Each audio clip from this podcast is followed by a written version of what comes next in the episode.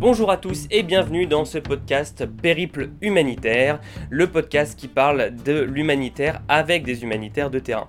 Je suis Bertrand Groussard et aujourd'hui je vais vous présenter un épisode qui me tient particulièrement à cœur, dans lequel on va pouvoir aborder des questions qui me semblent extrêmement importantes pour le secteur de l'humanitaire.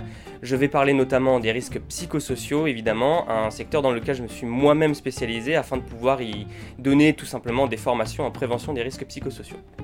Alors aujourd'hui, l'épisode que vous allez entendre est la version longue d'une chronique que j'avais réalisée pour l'épisode 8 du podcast L'émission humanitaire, euh, podcast dans lequel on avait traité d'un sujet volontairement un petit peu provoque qui s'appelle Les humanitaires ont-ils le droit de prendre des vacances? Pour réaliser cet épisode, j'ai eu la chance de pouvoir interviewer deux personnes qui sont spécialisées dans ce domaine-là. Euh, j'ai eu l'occasion donc de pouvoir interviewer Estelle Robert, qui est la fondatrice d'un cabinet de conseil en ressources humaines qui s'appelle Humanitalent. Humanitalent a été créé en 2017 et Estelle avait déjà au préalable 15 ans d'expérience de terrain en tant qu'humanitaire dans les ressources humaines. Donc elle met tout simplement à disposition, euh, grâce à son cabinet, les compétences qu'elle a acquises dans les ressources humaines. Et son cabinet travaille sur euh, trois dimensions en particulier, notamment le recrutement, le conseil et la formation directement pour les organisations humanitaires. Également dans cet épisode, j'ai eu l'occasion de pouvoir interviewer Mejda Ben Salma. Mejda, elle est psychologue du travail, référente en qualité de vie au travail au siège d'Action contre la faim.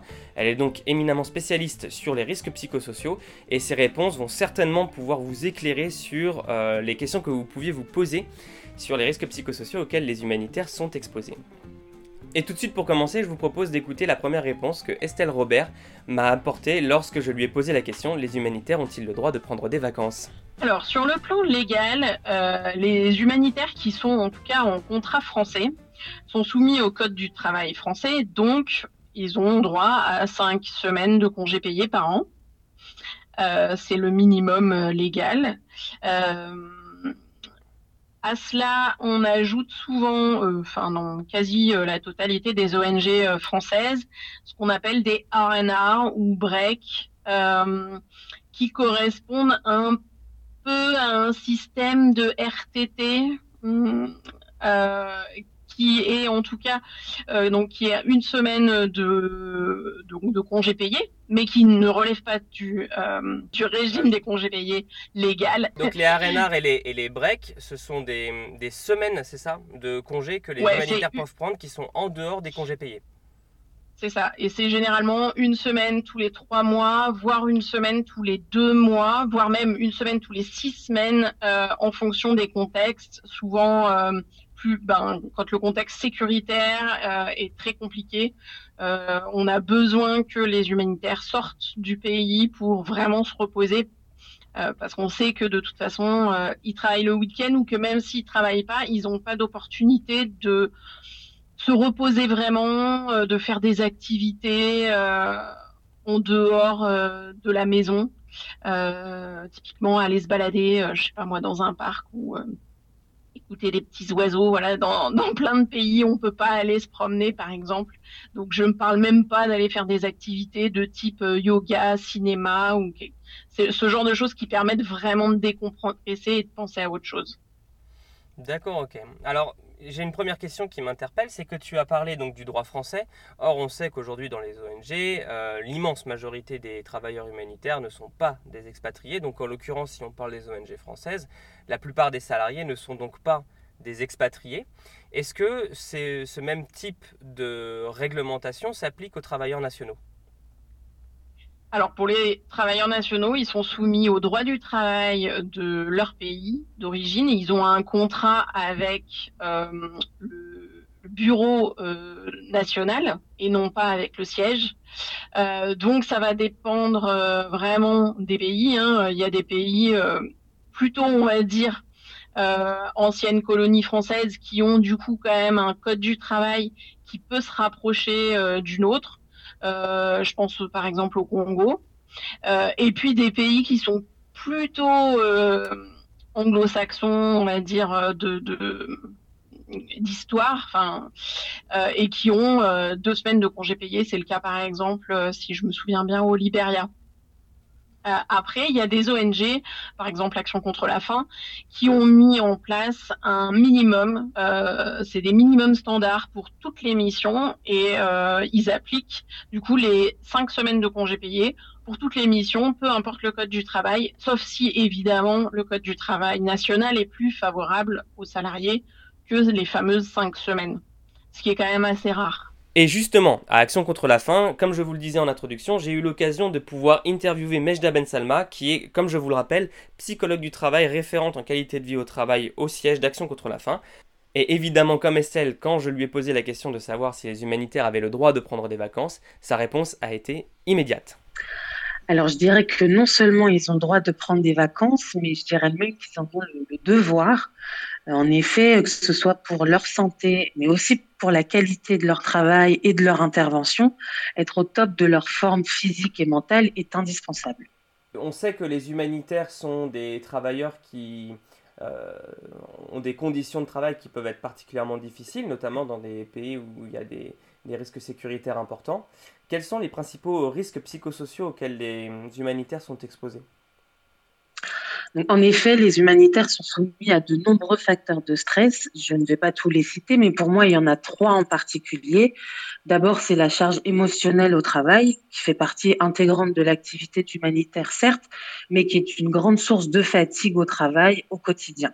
La confrontation à la souffrance, à la misère, à la détresse humaine, à la violence est très pesant psychiquement. On comprend donc facilement euh, l'intérêt de prendre des vacances. Et c'est pour cela que le système de break et mini break sont proposés et qui s'adaptent aussi en fonction euh, du contexte sécu du pays. Ensuite, le deuxième facteur de risque, et pas des moindres, est euh, l'intensité du travail, du temps de travail et de son organisation. Avoir une organisation adaptée à une stratégie, à des objectifs, tout en tenant compte de l'environnement de, de, travail qu'on ne maîtrise pas toujours vu les pays d'intervention, c'est primordial et avoir des, des, rôles et responsabilités clairement définis, avoir une fiche de poste claire, ce qui semble euh, basique, mais qui parfois euh, on peut avoir ce type de situation, euh, savoir avec qui je dois travailler, quand, comment, quelles sont les modalités de communication, nos process de validation, avoir les bons outils. Tout ceci peut être une grande source de stress au travail si c'est pas correctement pensé et appliqué même s'il faut un travail de fond pour résoudre ces problématiques. Et c'est d'ailleurs ce qu'on a entrepris chez Action contre la faim en développant une politique de prévention primaire des risques psychosociaux. Cela n'empêche qu'au quotidien, ça peut être très stressant et très fatigant. Et enfin, un des derniers facteurs pour moi de risques psychosociaux chez les humanitaires, c'est tout ce qui touche aux valeurs du travail, à la question de l'utilité, du sens du travail et de tout ce qui découle de ça, à savoir l'engagement, voire le surengagement des salariés, l'absence de frontières entre la vie professionnelle, la vie personnelle, ou bien tout simplement le fait de ne pas prendre ses jours de congé correctement. Euh, tout cela, c'est très exigeant physiquement, psychiquement, d'où la considérable importance de prendre des vacances et des vraies vacances.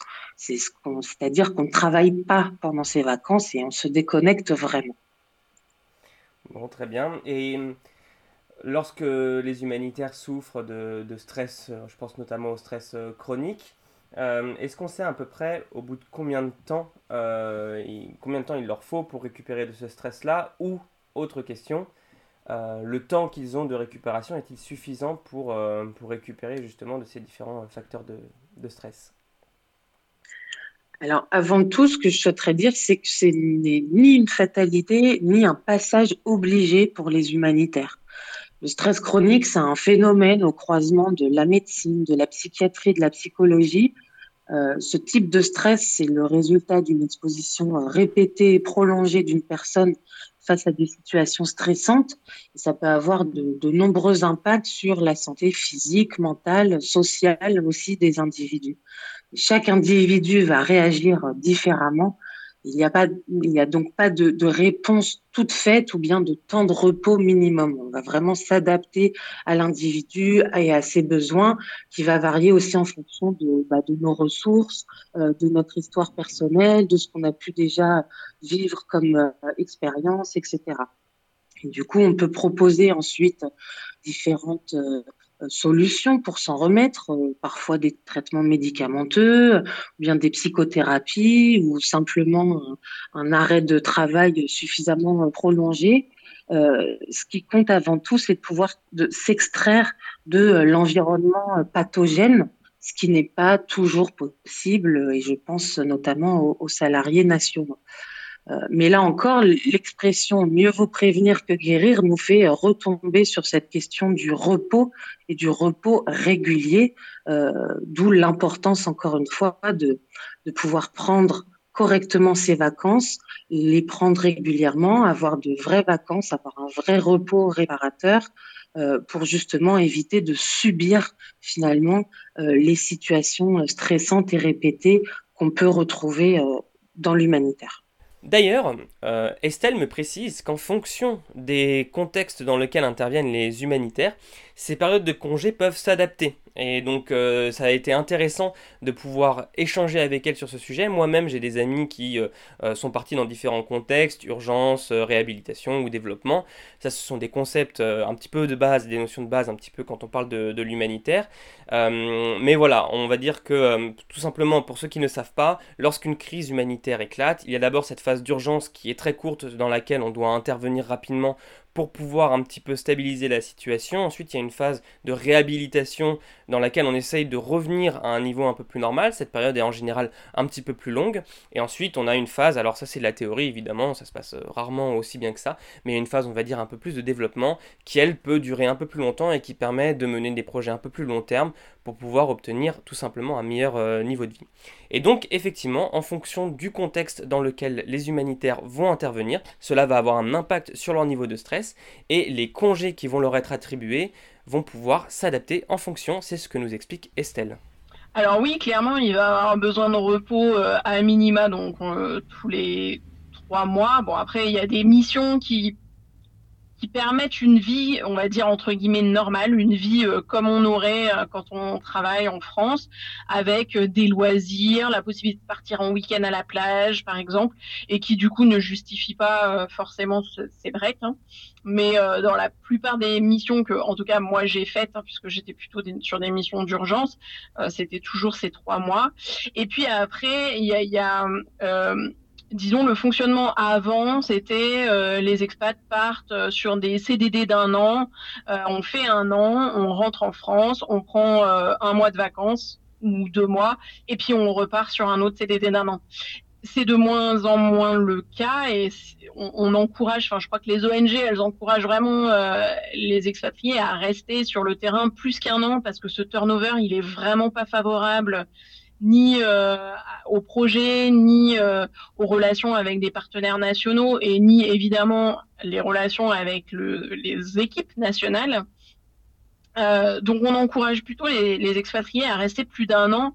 Ben, évidemment, il faut qu'ils aient à minima ces fameuses cinq semaines pour pouvoir revenir et repartir sur une durée un peu plus longue que, que simplement un an.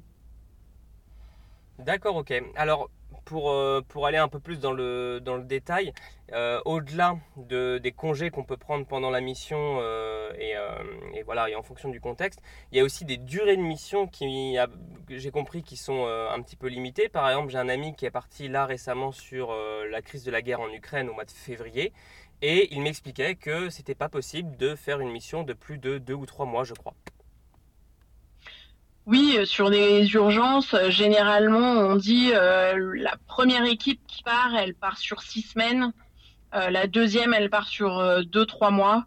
La troisième équipe, elle part sur six mois. Et à partir de là, on part sur des durées d'un an. C'est en tout cas moi ce que j'ai vécu sur Haïti. Je faisais partie de la troisième équipe et donc moi je suis restée six mois.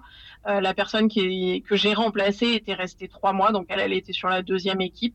Voilà, c'était vraiment comme ça que ça, ça se faisait parce qu'on sait que sur des urgences, euh, ouverture de mission, grosses urgences, guerre, euh, catastrophes naturelles de, très grosse ampleur comme c'était le cas en Haïti en 2010, euh, les expats vont travailler souvent 7 jours sur 7 euh, souvent 12 heures euh, par, par jour. Euh, donc on ne peut pas rester plus de 6 semaines ou sur la deuxième phase 3 mois. Alors avoir des congés c'est très bien, mais encore faut-il que ces vacances servent réellement à quelque chose. Estelle me le confirme, il ne suffit pas simplement de prendre des congés, il faut aussi avoir euh, la possibilité de réellement se déconnecter. Pendant les vacances, il y a un truc qui s'appelle le droit à la déconnexion. Parce que nombre de personnes qui partent en vacances restent connectés à leur mail professionnel alors qu'ils sont en vacances. Et du coup, ne déconnectent pas complètement du travail. Alors oui, ils, ils, vont pas, euh, je sais pas moi, travailler sur une, proposition euh, pour un bailleur ou un rapport ou je ne sais quoi.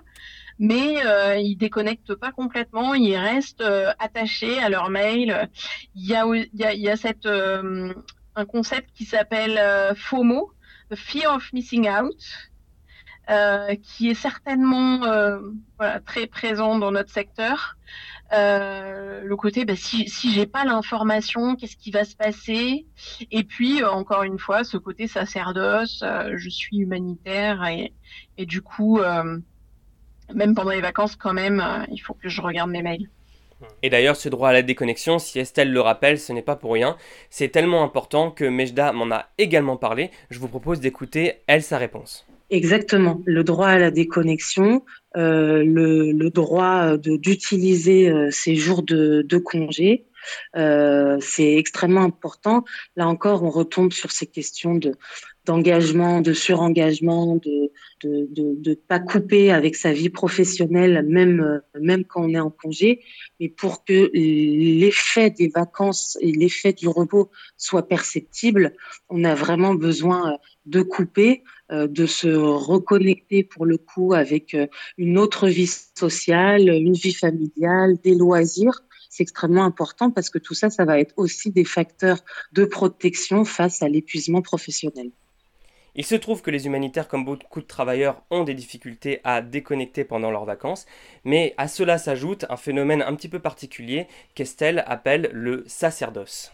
Mais il y a aussi ce côté un peu euh, sacerdoce euh, de l'humanitaire qui se dévoue euh, corps et âme à 100% pendant sa mission et qui du coup bah, bosse tout le temps qui a pas de sens, qui marche clairement pas sur la durée, euh, qui crame les gens, qui a des conséquences quand même euh, hyper euh, graves sur la santé des individus, mais aussi plus globalement sur la mise en place des projets, parce que quand on a des gens cramés, des, des burn-out, des du turnover, etc. Bah c'est bon pour personne en fait. Mais, mais on est quand même encore dans cette culture de ouais, du sacerdoce et de, de d'en faire un maximum. Et concernant cette notion de sacerdoce et d'engagement au travail, j'ai posé la question à Mejda si il était normal ou en tout cas si c'était un trait particulier pour les humanitaires cette notion d'engagement. Je lui ai tout simplement demandé si ça avait si c'était également le cas, un phénomène qu'on pouvait retrouver dans d'autres professions.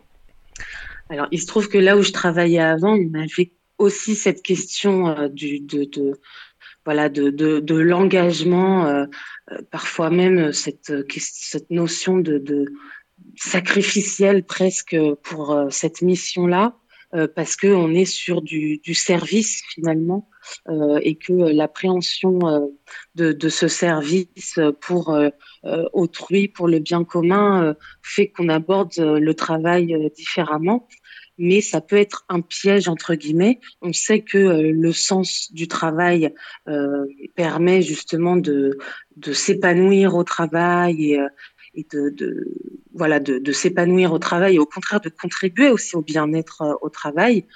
Euh, mais tout est une question évidemment euh, d'équilibre et le revers de la médaille euh, peut être justement bah, ce, ce, cet épuisement professionnel, la dégradation de la santé liée à ça et aussi euh, l'impact que ça peut avoir sur le travail et du coup sur la qualité du travail et, et la qualité finalement de, du service rendu finalement aux, euh, aux bénéficiaires, euh, etc.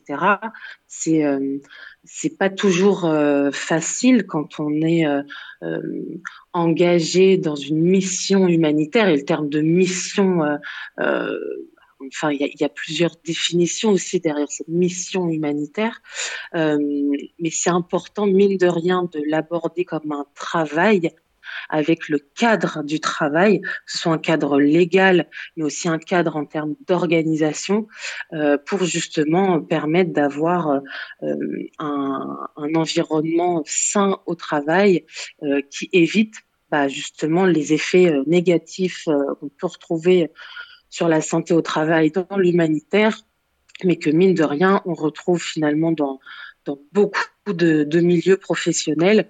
Pour moi, la, la différence, c'est que les contextes, les environnements de travail et les contextes d'intervention font qu'on est euh, euh, soumis à des à des facteurs de risque externes sur lesquels on n'a pas la main. Et typiquement, le, le contexte euh, sécuritaire est un des premiers euh, facteurs externes de, de risque.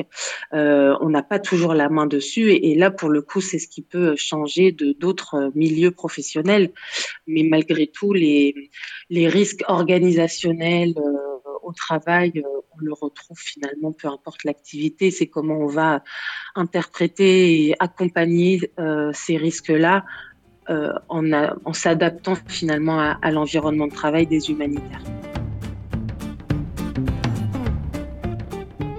Et voilà, c'est fini pour aujourd'hui. J'espère que cet épisode vous a plu.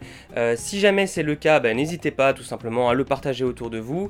Euh, c'est une thématique, comme vous l'avez compris, qui me tient particulièrement à cœur. Donc si jamais vous souhaitez avoir d'autres épisodes ou d'autres thématiques un petit peu euh, sur ce sujet, n'hésitez pas à m'en faire part dans les espaces commentaires ou en m'envoyant directement un mail à l'adresse périplehumanitaire.gmail.com périplehumanitaire.gmail.com. Toutes les autres interviews euh, sur l'humanitaire sont également disponibles directement sur le site périplehumanitaire.com. Euh, il faut savoir que j'ai donc euh, plusieurs podcasts qui traitent de l'humanitaire. Il y a Périple Humanitaire dans lequel j'essaye de mettre un maximum d'interviews, de témoignages de terrain, de personnes qui vous expliquent comment se passe l'humanitaire réellement sur le terrain.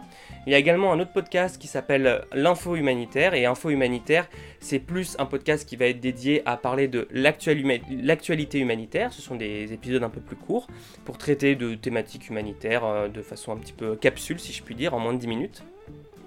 Et il y a également, donc, euh, comme je vous le disais en introduction, un autre podcast qui s'appelle L'émission humanitaire, où là, cette fois, c'est pas moi tout seul, c'est euh, un collectif de personnes qui est mené notamment par Benoît Almeras, qui est euh, journaliste à Radio France Internationale.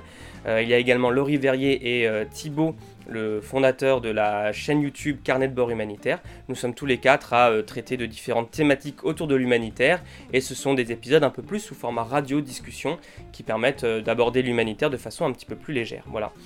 En tout cas, j'espère que tout ce contenu va vous plaire, j'espère que ça vous aura intéressé, que ça vous aura peut-être aussi appris des choses. Euh, je vous dis à très bientôt et d'ici là, prenez soin de vous.